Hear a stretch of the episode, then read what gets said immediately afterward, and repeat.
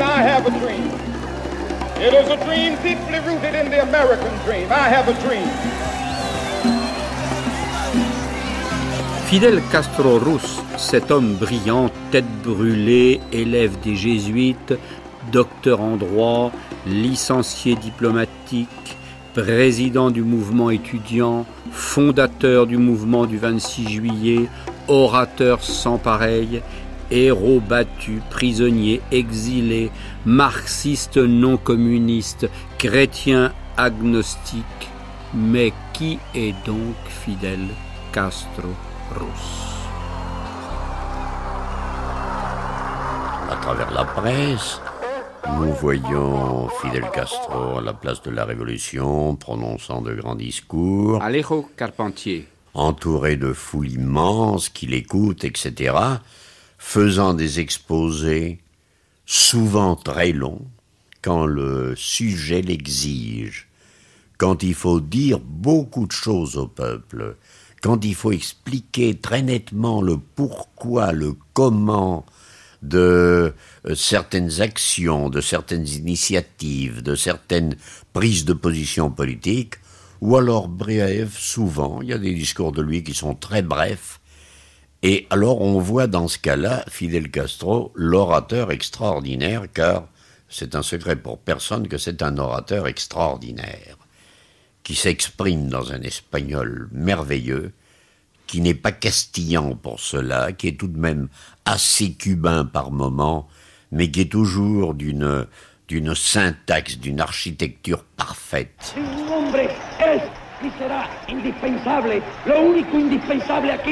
Lo digo porque lo siento, es el pueblo. Si la revolución no tuviera el pueblo, estaría perdida. El pueblo es lo que importa y el pueblo lo tiene la revolución.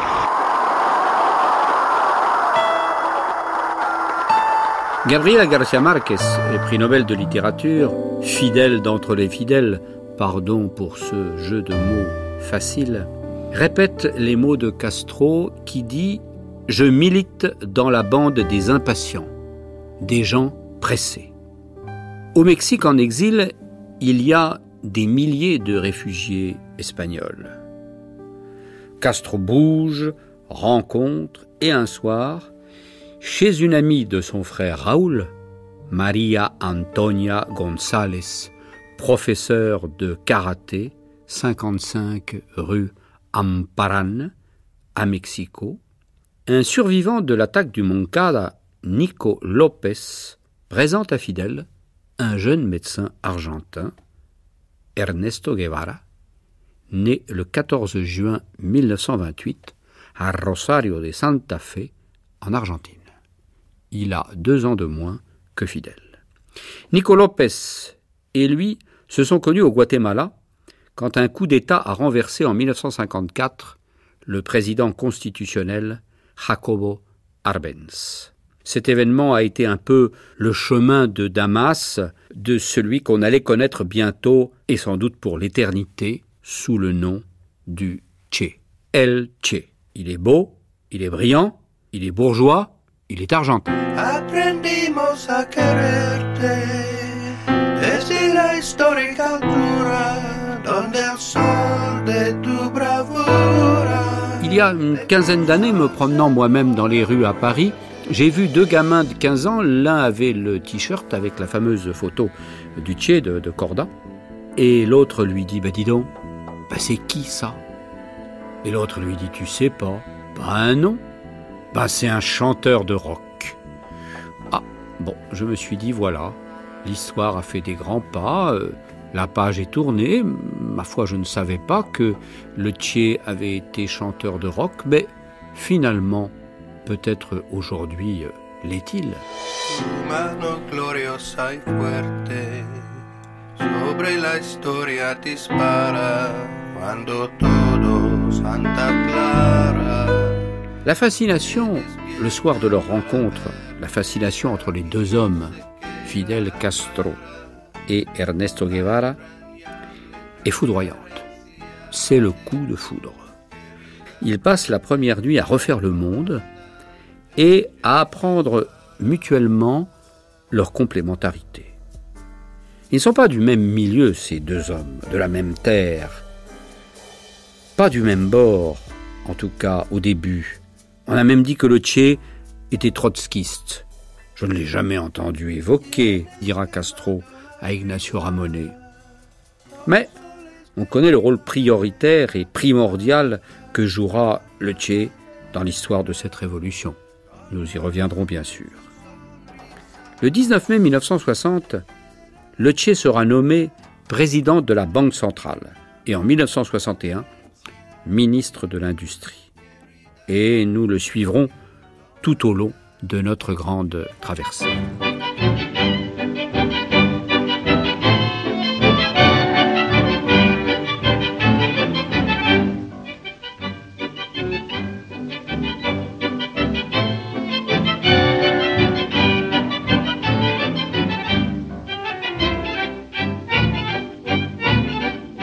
Ensemble, Fidel Eloche et Raoul rencontrent Alberto Bayo, général de l'armée rebelle espagnole, qui entraînera les troupes et ces deux hommes, Fidel et Eloche, ont déjà décidé de débarquer pour libérer Cuba, quelques 60 ans après José Martí, quand il arriva sur la plage de Carobabo. Pour préparer l'expédition, qu'on nommera l'expédition du Granma, du nom du petit bateau, grand-mère en anglais, du nom de ce rafio qui les emmènera du Mexique à Cuba, Fidel Castro repart aux États-Unis pour cette fois collecter des fonds. Il y fonde les clubs patriotiques du 26 juillet. Il faut bien se rendre compte que les riches mexicains ou américains, et même d'éminents grands bourgeois de l'intérieur de Cuba, et même de grands mafieux, pensent qu'avec cet illuminé de jeunes universitaires, va en guerre, ils n'ont rien à perdre et même tout à gagner.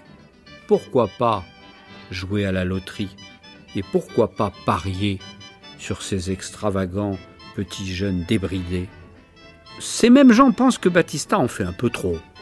Il fait assassiner plus de 3000 personnes devient personnellement de plus en plus gourmand. Un tiers de la recette des casinos et des bordels doit lui aller dans la poche. A creusé une dette de 1300 millions de dollars à Cuba. Et puis, il est mulâtre, ce sergent. Ça fait des ordres. Finalement, on peut peut-être pactiser avec ces scouts idéalistes, marxistes, chrétiens. De retour à Mexico, Castro, Guevara et les autres sont arrêtés. En prison, le docteur Castro fait des interventions sur les erreurs de Staline. C'est l'époque du congrès du Parti communiste avec les dénonciations du camarade Khrouchtchev. Avec les collectes, ils achètent donc le Granma. Un petit bateau de 12 mètres de long, deux moteurs diesel, capacité pour 25 personnes. Ils sont 82. On ne craint rien dans la famille Castro. La baraka continue.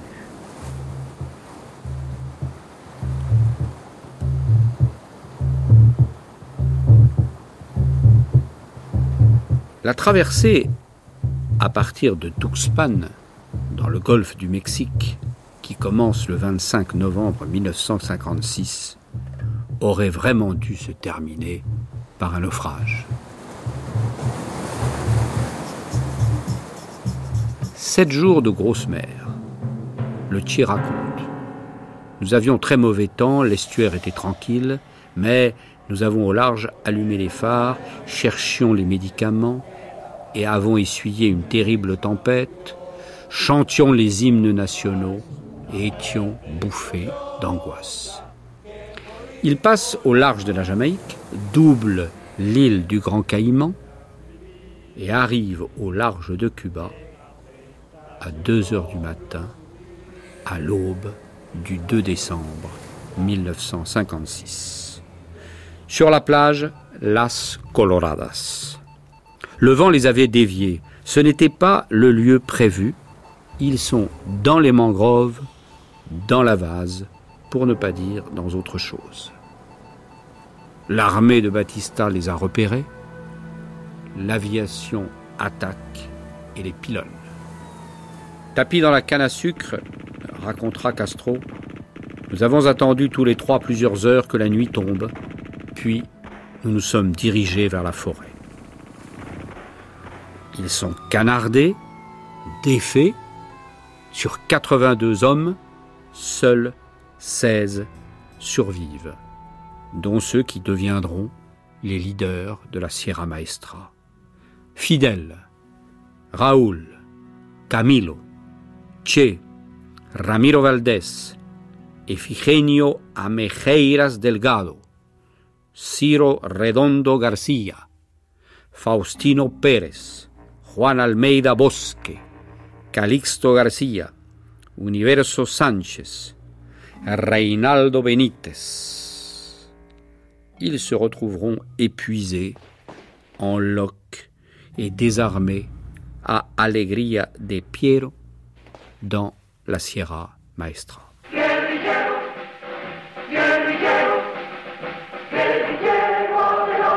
Atención Radio Rebelde, atención Radio Rebelde, atención CMKC en, en Santiago de Cuba, Camilo Cienfuegos écrira à Fidel Merci de me donner l'occasion de servir pour cette digne cause. Plus facile il me sera de cesser de respirer que de cesser d'être fidèle à ta confiance. On sait que Camilo Cienfuegos disparaîtra mystérieusement en avion le 28 octobre 1959 après avoir arrêté et conduit en prison Hubert Matos, autre héros de la Sierra. Atención Radio Rebelde, atención Radio Rebelde, atención CMKC en, en Santiago de Cuba, atención CMKC Radio Oriente en Santiago de Cuba, Radio Progreso en La Habana le contesta, Radio Progreso en La Habana le comprendido, imposible, imposible recibir, imposible recibir, no se copia, no se copia, no se copia,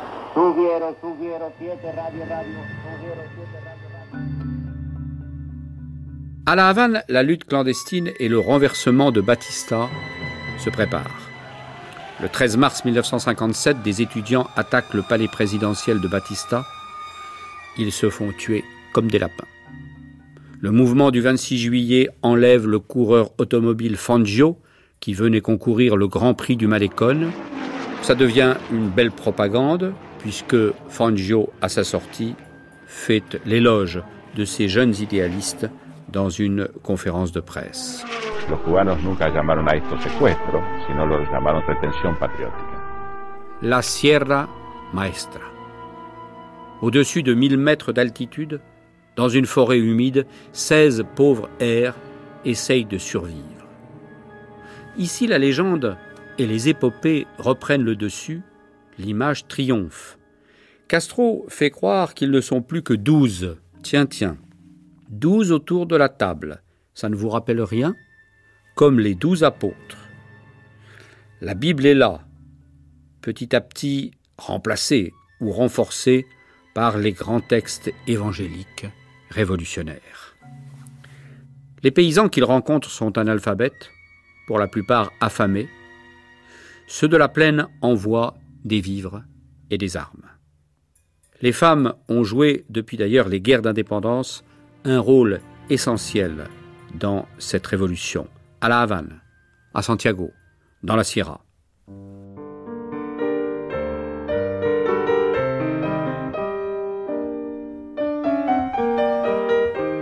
Adela Ascuy Labrador, 1861-1914. Isabelle Rubio Díaz, 1837-1898. Bernarda Toro Pellegrin, 1852-1911. Maria Magdalena Cabrales Isaac, 1842-1905. Adriana del Castillo Vázquez, 1853-1870. Emilia Casanova Rodríguez, 1832-1897. América Lavadi Arce, 1917-1933. Urcelia Díaz Baez, 1939-1957. Aleida Fernández Chardiet, 1931-1958. Las Hermanas Giral, 1930-1936-1958. Ciudadmira Acosta Ferrales, 1936-1958. Lydia Esther Doce Sánchez, 1916-1958. Fe del Valle Ramos, dite Lula, 1917-1961. María Rosa Martínez Riera, dite Chachi, 1943-1966.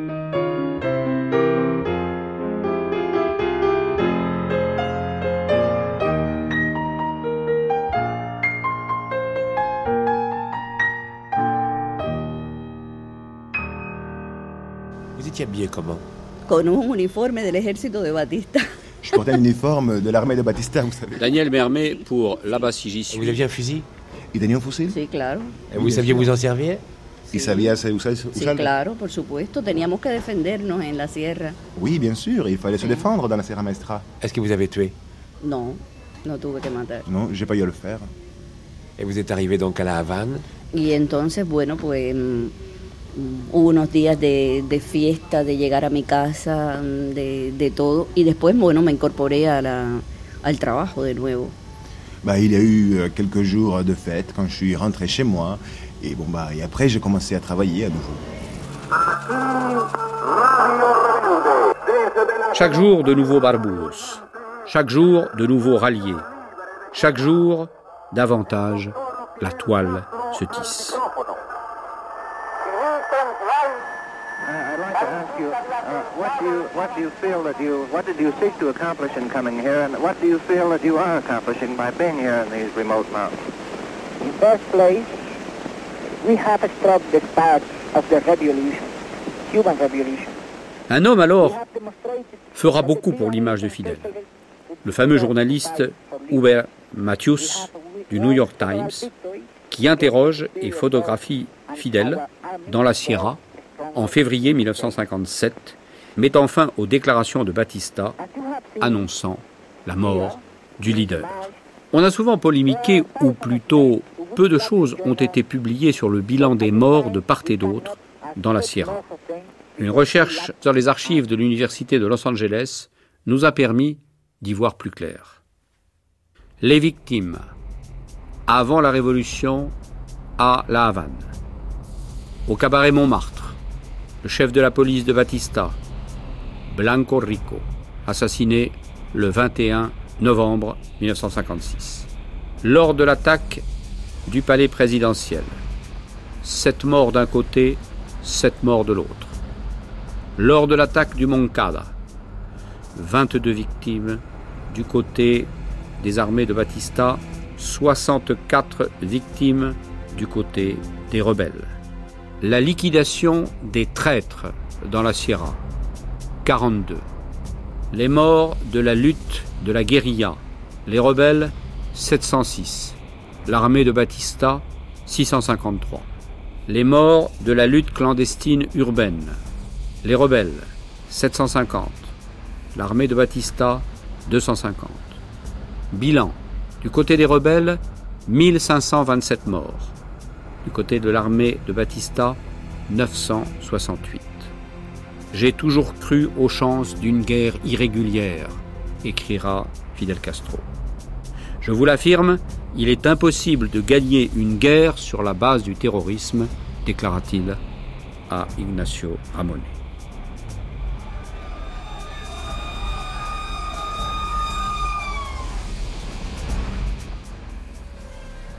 Et puis, renforçant le New York Times, Paris Match s'y met. Le Robin des Bois nouveau est arrivé, Fidel Castro, lit-on, le maquisard Robin des Bois, dans la Sierra, Fidel Castro a lancé un ultimatum au président cubain Batista. C'est la couverture du Paris Match 1957. C'est la force des images, le poids des mots. Les fronts s'organisent dans la Sierra et la plaine. Les paysans se rallient. Le gouvernement de Batista s'affaiblit. Même le président Eisenhower n'y croit plus vraiment. Et pourquoi ne pas traiter avec ces révolutionnaires d'opérette dont on ne fera qu'une bouchée? La bataille décisive a lieu à Santa Clara, au centre de l'île. Le Tché et ses hommes attaquent un train blindé envoyé par Batista qui aurait dû démanteler l'avancée des guerrieros. La voie de la victoire est ouverte. Dix mille guerrieros hirsutes et barbus roulent vers la Havane. L'épopée se poursuit. Dans la nuit du 31 décembre 1958, Fulgencio Batista, sa famille et quelques officiers chanceux et beaucoup d'argent s'envolent vers Saint-Domingue. Batista mourra en Espagne le 6 août 1973 dans son lit. Fidel Castro, homme de l'Est du pays, de l'Oriente cubain, reste encore quelques jours à Santiago, sur sa terre, et arrive avec Camilo Cienfuegos à La Havane le 8 janvier 1959. La Havane, la mecque des joueurs, a touché le jackpot après une partie risquée. Sous les drapeaux du mouvement du 26 juillet, de joyeux partisans de Fidel Castro défilent triomphalement dans la capitale cubaine, quelques heures après que la révolution a fait tomber le régime de Batista. Les combattants rebelles déferlent sur la capitale pour imposer la loi martiale. Voici le style établi par Castro, l'uniforme du jour pour les révolutionnaires. Castro poursuit sa route plus tranquillement vers la Havane. Quand il a commencé cette campagne avec une poignée d'hommes, il a dit Je serai un héros ou un martyr. À l'âge de 31 ans, il est devenu un héros. Tiens, l'histoire a des curieuses coïncidences. Le 8 janvier 1959, Fidel Castro rentre à la Havane. Le 8 janvier 1959, le général de Gaulle prend ses fonctions de premier président de la Ve République en France. Deux entrées relativement différentes. Depuis Brazzaville, je n'ai jamais cessé d'affirmer que les populations qui dépendaient de nous devaient pouvoir disposer d'elles-mêmes. En 1941, j'ai accordé l'indépendance aux États sous mandat de la Syrie et du Liban. En 1945, j'ai donné le droit de vote à tous les Africains, musulmans, algériens compris. Personnellement, je me suis souvent demandé par quel hasard ou calcul de l'histoire ces deux fortes personnalités, Castro et De Gaulle, notamment dans le maniement du pouvoir, de l'image et dans certaines idées sur la décolonisation, ne se sont jamais rencontrés. Mais voilà, l'histoire est cruelle, ou peut-être cela nous a-t-il été épargné. Fidel Castro, Fidel Castro est là, devant moi. Écoutez les cris. Il est en train de parler. Il est en train de demander à la foule de se taire. Entonces aquí tiene que haber disciplina y todo el mundo tiene que callarse la boca para poder oír. Yo sé. Et la légende s'installe. Vous savez que j'aime bien raconter les petites histoires, les chistes sur Fidel Castro. Et voilà qu'il est aussi euh, au bord de la mort et que le comité central décide d'installer euh, son cercueil sur la place de la Révolution.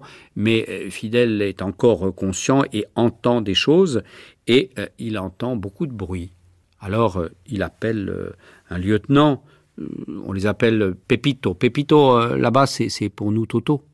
Et il lui dit, Pepito, on entend du bruit, qu'est-ce que c'est? Et Pepito, voyant les gens qui arrivent, qui commencent à danser, à ouvrir les bières, à taper sur des tambours, à crier la joie, dit, Commandant, c'est le peuple.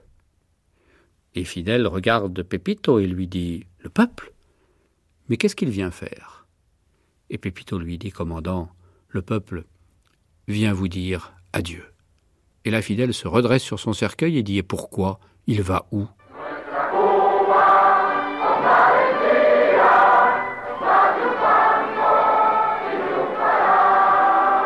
La légende s'installe. Fidel Castro a su, comme peu d'hommes politiques, manier l'image. et d'abord sa propre image, troquant son costume cravate d'étudiant studieux devenu avocat et leader maximo avec l'uniforme vert olive, avec une barbe fournie. Père Noël ou Père Fouettard. Voilà, il commence à parler. Le calme s'est fait. Se me presenta una de las obligaciones más difíciles, quizás en este largo proceso de lucha. El pueblo escucha. Escuchan los combatientes revolucionarios y escuchan los soldados del ejército cuyo destino está en nuestras manos. et à- aux, aux combattants et à tous les soldats qui l'écoutent. Creo que este es un momento decisivo de nuestra historia. Castro leur dit que c'est un moment décisif dans le- dans l'histoire de la révolution. La tyrannie a été vaincue, La joie est immense,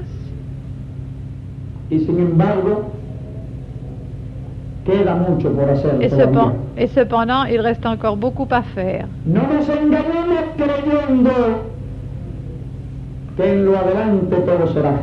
Nous ne nous trompons pas en croyant qu'à l'avenir, tout sera facile.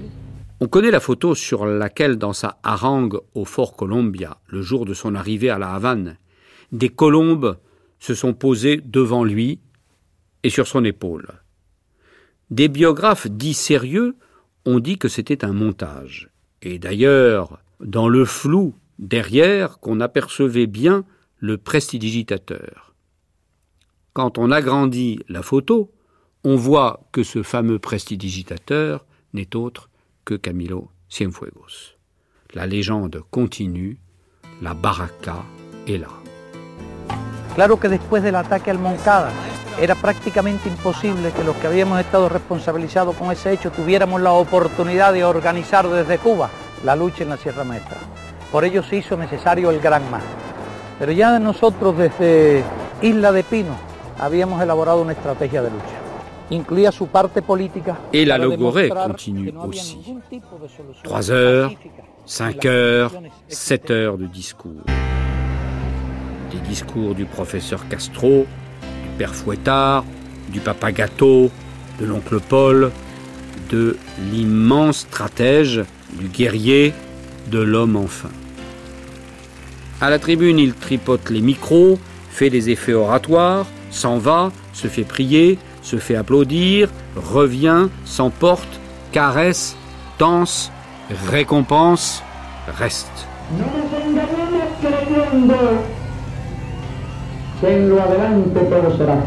Nous ne nous trompons pas en croyant qu'à l'avenir, tout sera facile.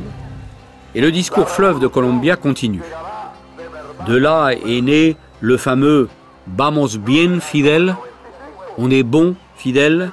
Car à plusieurs reprises, démurge du langage ce jour et pendant ce discours, Fidel Castro se retourne vers Camilo Cienfuegos pour lui dire Voy bien, Camilo C'est bien ce que je dis, Camilo?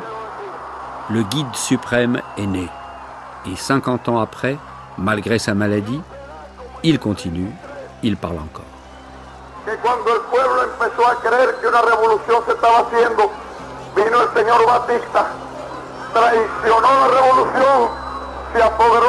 E instauró una dictadura por 11 años. Il parle beaucoup en janvier 1959. Et les mois qui suivent, il parle. Il commence à organiser le gouvernement et l'épuration commence. Elle est dirigée de poigne de fer par le Tché, le Laurence d'Arabie des Caraïbes. C'est à la Cabaña, le fort au-dessus de la baie de la Havane, que Ernesto Guevara, dit le Tché, héritera de son surnom peu flatteur del Carnicerito de la Cabaña, petit boucher du fort. Beaucoup de témoignages racontent les procès et les exécutions sommaires. Les chiffres sont bien évidemment sujets à discussion et les preuves existent bien gardées. On répertorie officiellement 631 condamnations à mort et 146 hommes immédiatement fusillés et 70 000 prisonniers politiques en 1960.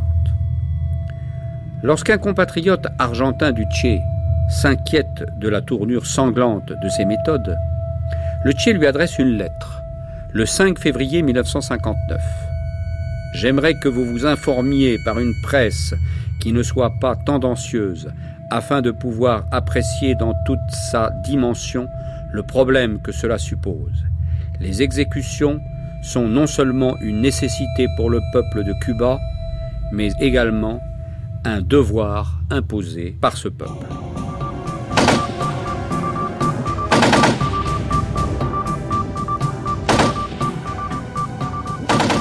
Le 11 décembre 1964, à la suite de son discours à l'ONU, Ernesto Guevara répondra à des délégués latino-américains. Nous avons fusillé, nous fusillerons et nous continuerons à fusiller tant que cela sera nécessaire. Notre lutte est une lutte à mort. Et Fidel aujourd'hui se défend. Dans ses interviews avec euh, Ignacio Ramonet, il dit Je pense que des erreurs ont pu résider dans la façon de mener ces procès. Nul ne le rappelle, mais la nôtre de révolution a peut-être été la seule qui ait jugé et puni les criminels de guerre, qui n'ait pas pillé, qui n'ait pas traîné les gens dans la rue. Ici, personne n'a été lynché. Ce qui s'est passé ensuite, après le procès et avec le procès de la Havane, a été une erreur. Mais cela n'est motivé ni par la haine, ni par la cruauté. Il faut juger les responsables de crimes de guerre, mais il ne faut pas le faire dans une salle remplie de millions de personnes où la haine pour le meurtrier est unanime. Dans les années 60, la répression s'étend, avec notamment la création de l'UMAP, unité militaire d'appui à la production, qui envoie les intellectuels, les lacras comme on les appelait, c'est-à-dire les vers de terre, les religieux et les homosexuels, couper la canne à sucre. 25 000 personnes seront déportés. Là encore, Fidel Castro s'en excusera. Cela fait partie, prétend-il, des erreurs de jeunesse de la Révolution. Le 30 juin 1961, Castro prononce à l'université discours à l'adresse des intellectuels et lance le fameux mot d'ordre à l'intérieur de la Révolution tout, en dehors rien. Comprenne qui pourra.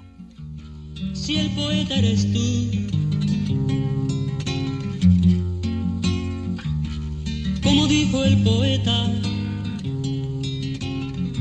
y el que ha tumbado estrellas en mil noches de lluvias coloridas eres tú, que tengo yo que hablarte, comandante.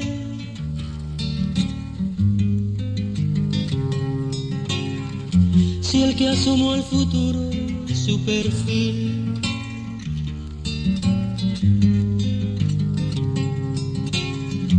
y lo estrenó con voces de fusil fuiste tú, Le grand chanteur Pablo Milanés déclare À Cuba, il y a eu des erreurs et nous avons le droit de les dénoncer.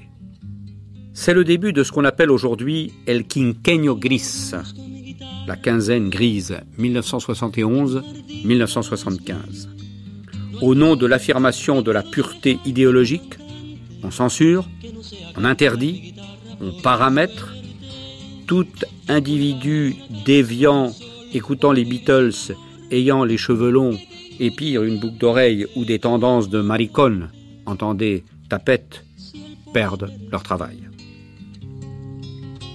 Yo no era afín al sistema.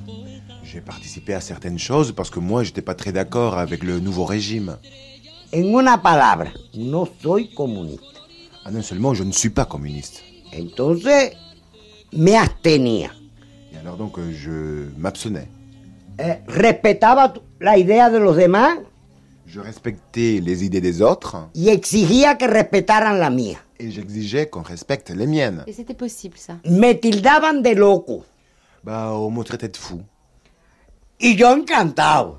Moi, j'étais enchanté, j'étais aux anges. Fidel Castro, une fois de plus, euh, s'exprimera euh, devant Ignacio Ramonet en disant euh, Je dois vous expliquer l'origine de cette affaire. Je peux vous certifier qu'il n'y a jamais eu de persécution à l'encontre des homosexuels et des camps d'internement.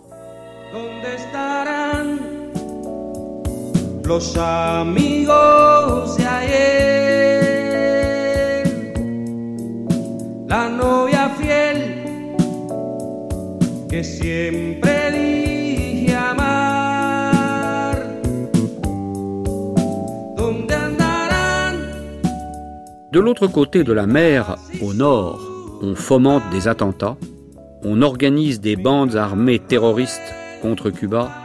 L'ex-beau-frère de Castro, Lincoln Diaz Ballard, sénateur de Floride, crée une association terroriste, la Rosa Blanca, qui porte le nom d'un poème de José Martí.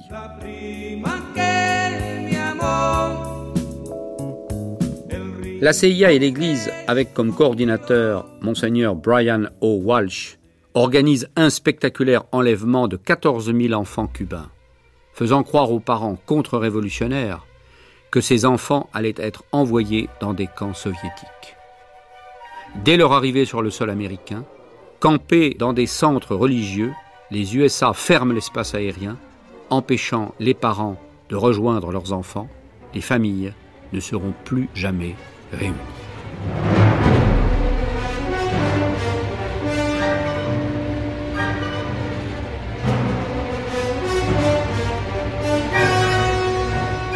Il s'est agi de l'opération auquel les Américains ont su donner un si joli nom, l'opération Peter Pan.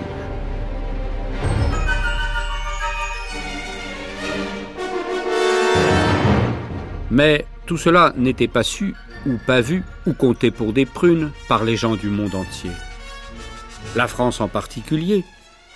Pour voir le début du grand soir, cette révolution, cette utopie qui allait enfin se réaliser, il fallait y aller. On allait peut-être pour de vrai raser gratis. Viens voir les comédiens, voir les musiciens, voir les magiciens qui arrivent. Viens voir les comédiens, voir les musiciens, voir les magiciens qui arrivent. Les comédiens ont installé leur tréteau, ils ont dressé leur estrade étendue des calicots. Les comédiens ont parcouru les faubourgs, ils ont donné la parade à grand renfort de tambour. Devant l'église, une roulotte peinte en vert, avec les chaises d'un théâtre à ciel ouvert. Et derrière eux, comme un cortège en folie, ils drainent tout le pays, les comédiens. Ils n'étaient pas trois, ni dix, ils étaient légions. Ils n'avaient pas le droit de venir.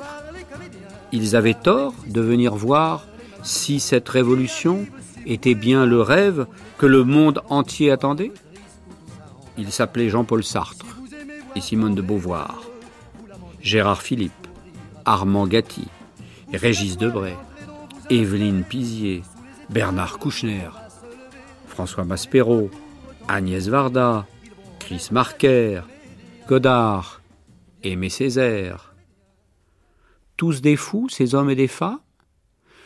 Tous des intellectuels à la solde des procès staliniens? Tous des allumés de l'utopie? Tous des serviteurs de la répression? Il y a une phrase de vous dans les mots qui me paraît euh, extrêmement significative votre rapport à la politique. C'est cette phrase euh, surprenante où vous dites Je mérite sûrement un prix de civisme. C'était une petite phrase d'ironie en ce qui me concerne. Jusqu'en 1945, je n'ai jamais voté. C'est-à-dire jusqu'à 40 ans. Jean-Paul Sartre. Toute avant-guerre, je n'avais pas d'opinion politique. J'étais euh, oreilles toutes ouvertes au discours politique de Nizan, qui était communiste, mais j'écoutais aussi bien Aron ou tel autre était socialiste. Nous n'avons jamais été affiliés à aucun parti, ni euh, pris dans aucune espèce d'idéologie euh, figée. Simone de Beauvoir. Il s'agissait de faire euh, au coup par coup, c'est-à-dire que sur chaque plan, nous élaborions nos jugements, nos idées et euh, nous prenions nos positions. Il y a eu donc cette liaison avec les communistes. Et je voulais garder mon autonomie tout en étant avec eux sur les manifestations qu'ils entreprenaient. Mhm. On a donc rompu au moment de Budapest. J'écris bien. Alors moi j'ai un autre très bon souvenir avec le Doubs. On parle là plus de le Doubs que de la cinémathèque, mais ça fait rien. Agnès Varda. On a été invités tous les deux ensemble à Cuba. Tu écris bien En Je peux voir? décembre, quelque chose comme euh, 62. Donc lui, comme directeur de la cinémathèque, invité de Hector, qui était le, le conservateur de la cinémathèque de Cuba. Une mes des particularités de la cinémathèque de Cuba, d'ailleurs, c'est que chaque Noël, il passe les parapluies de Cherbourg. Depuis anciens, j'ai cherché dans toute la maison. 1967 ou 8 ou 9, je sais pas, depuis qu'ils... Attends, je me rappelle plus la Révolution. Enfin, depuis qu'ils sont libres de faire ce qu'ils veulent. Et là, euh, peu à peu, la copie s'est tellement usée. Il y a deux ans, j'ai été leur apporter, comme une reine mage, une autre copie des parapluies de Cherbourg pour qu'ils puissent continuer cette tradition de le projeter euh, chaque 24 décembre. C'est-à-dire qu'on a des rapports avec les cinémathèques, des rapports de, de cinéphilie et d'une relative tendresse pour les films. Cuba, par exemple. Par exemple.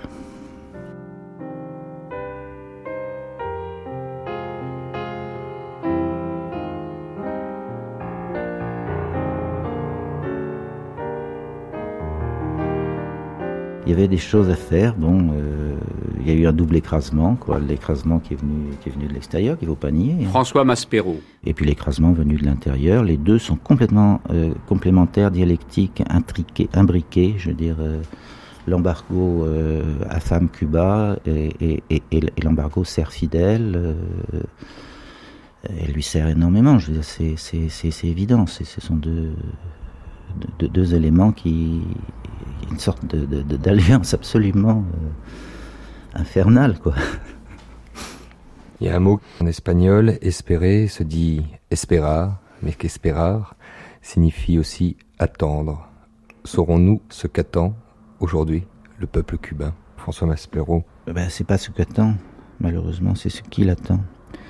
Je crois que le dernier de mes articles que j'avais écrit sur Cuba dans, dans le Monde il y, a, il y a quelques années, c'était, euh, je je parlais de ce que j'avais retenu, c'était envers et contre tout la dignité du peuple cubain, et je me suis fait fortement euh, reprendre par euh, la jeune romancière euh, cubaine Ena Maria Portela, qui est extrêmement dure dans, ce qu'elle écrit sur sa description de la vie quotidienne à La Havane, qui a 30 ans, et qui m'a dit, mais non, mais écoute, si tu crois que les Cubains ont encore la possibilité de cette dignité, euh, ça c'est vraiment un point de vue de- d'étranger. quoi.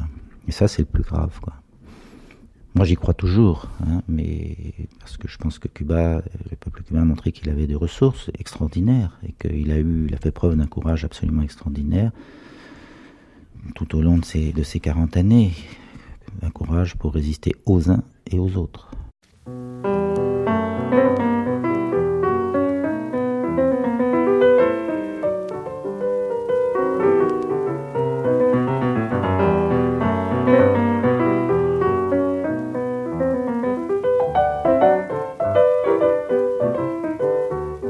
Sait bien sûr que Sartre rompra avec Fidel Castro, violemment, clairement, au moment de l'emprisonnement d'Hector Padilla et de l'entrée des chars à Prague.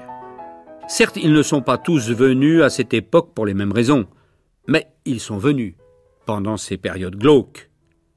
Est-on aujourd'hui aussi critique avec ceux qui, à la même époque, sont allés en Chine ou en URSS et plus tard en Iran Ce n'est pas une raison, dira-t-on. Et puis c'est pas la même chose. Ah, la fameuse parole magique. Ça n'est pas la même chose. Ne fallait-il pas aller voir?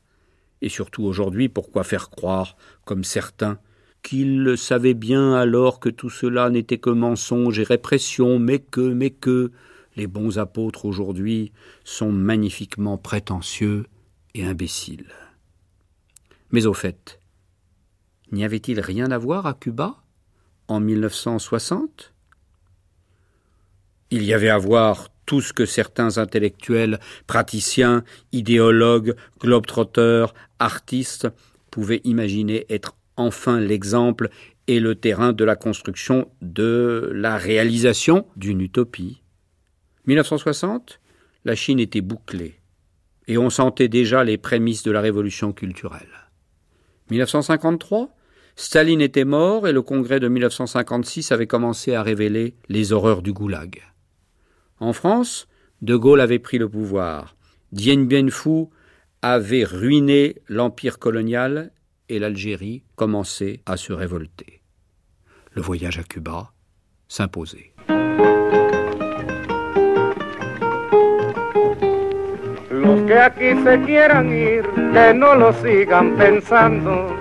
Que vayan el momento de partir.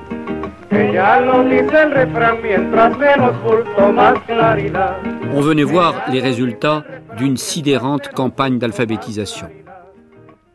En moins de deux ans, 1960-1961, 3000 maîtres d'école et 156 064 brigadistes, volontaires, parcours plaines et montagnes pour faire de Cuba ce que Fidel Castro annonce le 22 décembre 1961, Cuba, territoire libre d'analphabétisme.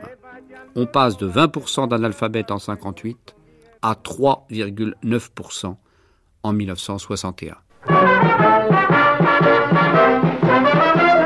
On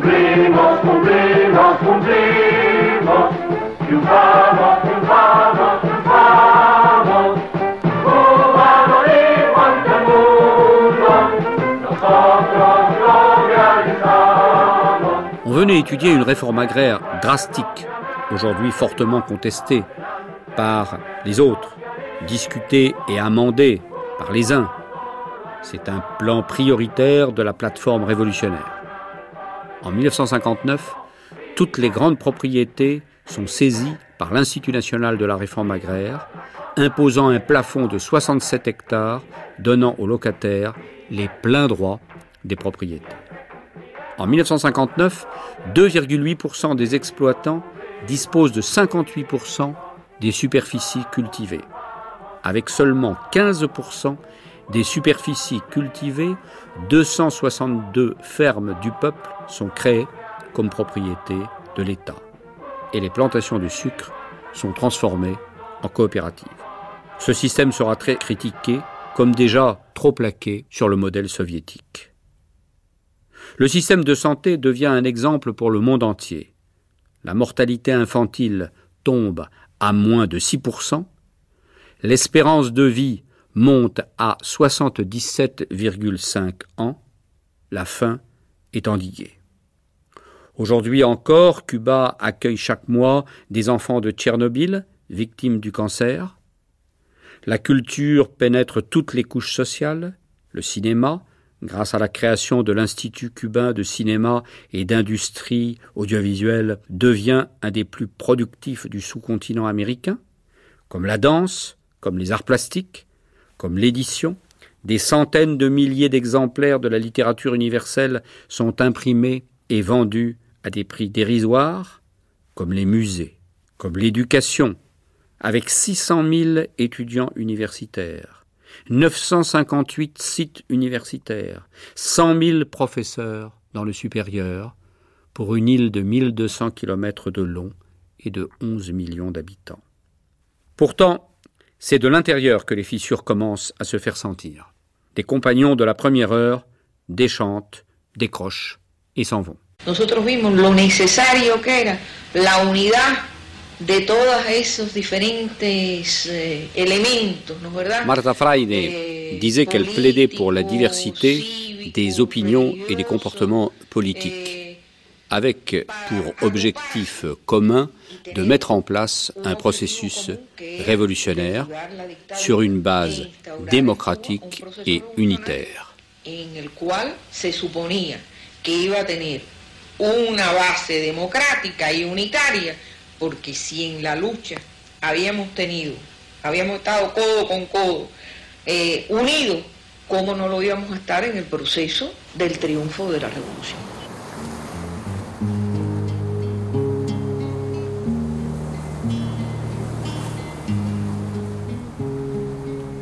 Devant, à côté et peut-être pour toutes ces raisons, Cuba a intérêt à s'ouvrir au monde et c'est le début de la grande politique internationaliste.